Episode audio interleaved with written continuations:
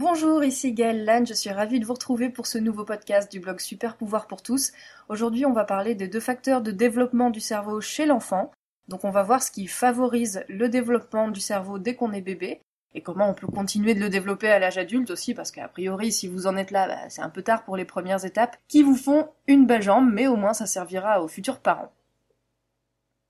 Je lis un livre en ce moment que je trouve un petit peu compliqué des fois, donc j'ai eu envie d'en résumer un bout sans vocabulaire scientifique barbare, disons-le.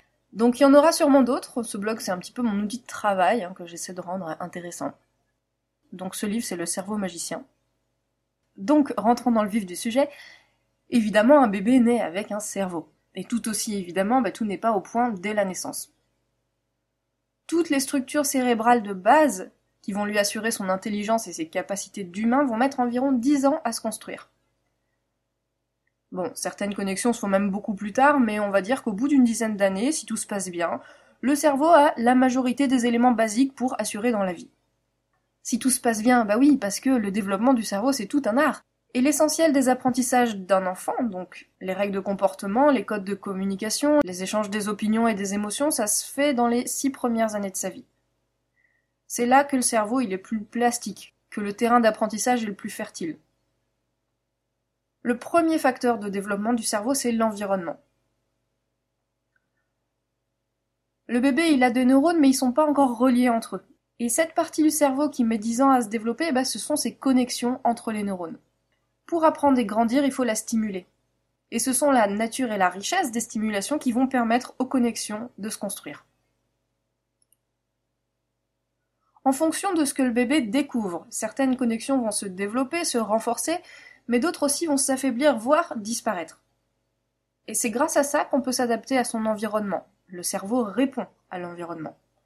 Donc, concrètement, ça donne quoi? On parle pas ici de lui coller un iPad entre les mains à trois mois et demi, mais d'interaction. Donc la façon de lui parler, l'intonation de la voix, le verbal, et aussi le non-verbal comme les expressions et les gestes la qualité de ces interactions va développer sa pensée et sa compréhension du monde qui l'entoure. Et justement, il s'agit bien du monde qui l'entoure et pas du monde tout court, comme nous le montre cette affreuse expérience qui va rebiffer tout l'Internet. Des pauvres petits chatons ont été élevés dans un environnement uniquement composé de bandes noires et blanches horizontales. Une fois placés ailleurs, en fait, ils étaient incapables de voir les verticales et ils se cognaient dans les arbres et les pieds de table. Faut savoir que chaque stimulation provoque un petit signal chimique et électrique dans le cerveau. Du coup, les neurones visuels de nos petits chats ils comprennent rien, et ils répondent pas et c'est malheureux.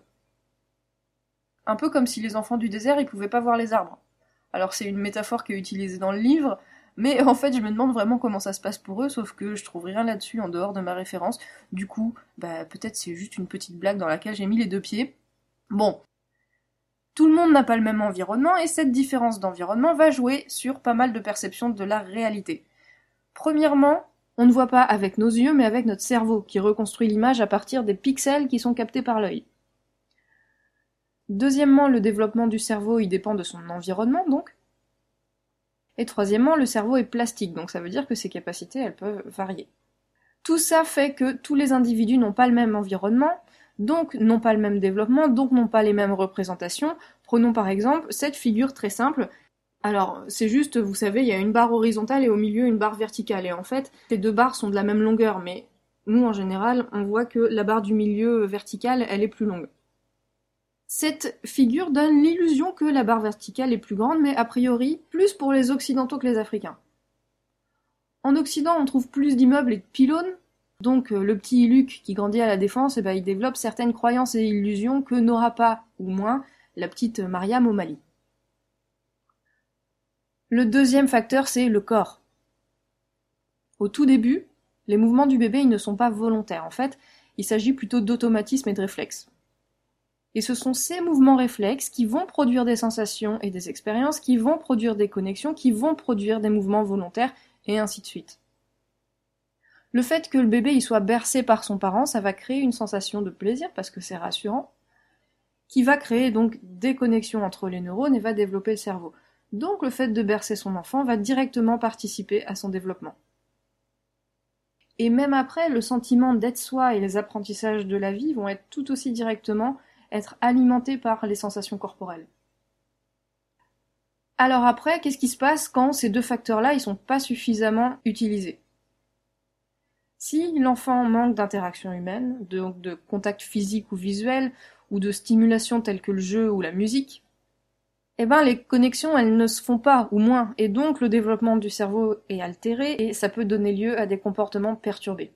Alors j'avais déjà évoqué la question de l'empathie et donc du manque d'empathie dans mon article sur les neurones miroirs, vous retrouvez le lien dans l'article, mais on peut aussi voir apparaître des tics de langage ou des tics gestuels qu'on peut retrouver chez l'enfant autiste. Alors c'est pas toujours un signe d'autisme a priori, mais c'est à surveiller quand même. Et pour terminer aujourd'hui, bah, qu'est-ce que vous pouvez faire pour nourrir votre esprit à l'âge adulte? Une bonne façon de continuer à développer ses connexions neuronales quand on est grand, ben, c'est de faire du sport. Les activités physiques qui demandent une forte consommation d'oxygène, donc euh, les trucs chiants quoi, augmentent la plasticité du cerveau et les capacités cérébrales. Et donc les sportifs réguliers de meilleures aptitudes physiques mais aussi intellectuelles. Alors oui, en disant ça, il y en a sûrement quelques-uns qui euh, font exception à la règle et qui décrédibilisent un petit peu l'idée. Mais bon, en gros, les burpees, ça rend svelte et intelligent, donc les amis, tout le monde s'y met. Un esprit sain dans un corps sain, eh bien nous y voilà, c'est vrai. Donc voilà pour aujourd'hui, je voulais un petit peu changer des articles pratiques, même si là c'est un exercice pratique, voilà, le, truc à faire c'est du sport. Donc on se retrouve la semaine prochaine pour un, un autre article, je sais pas encore sur quoi. À bientôt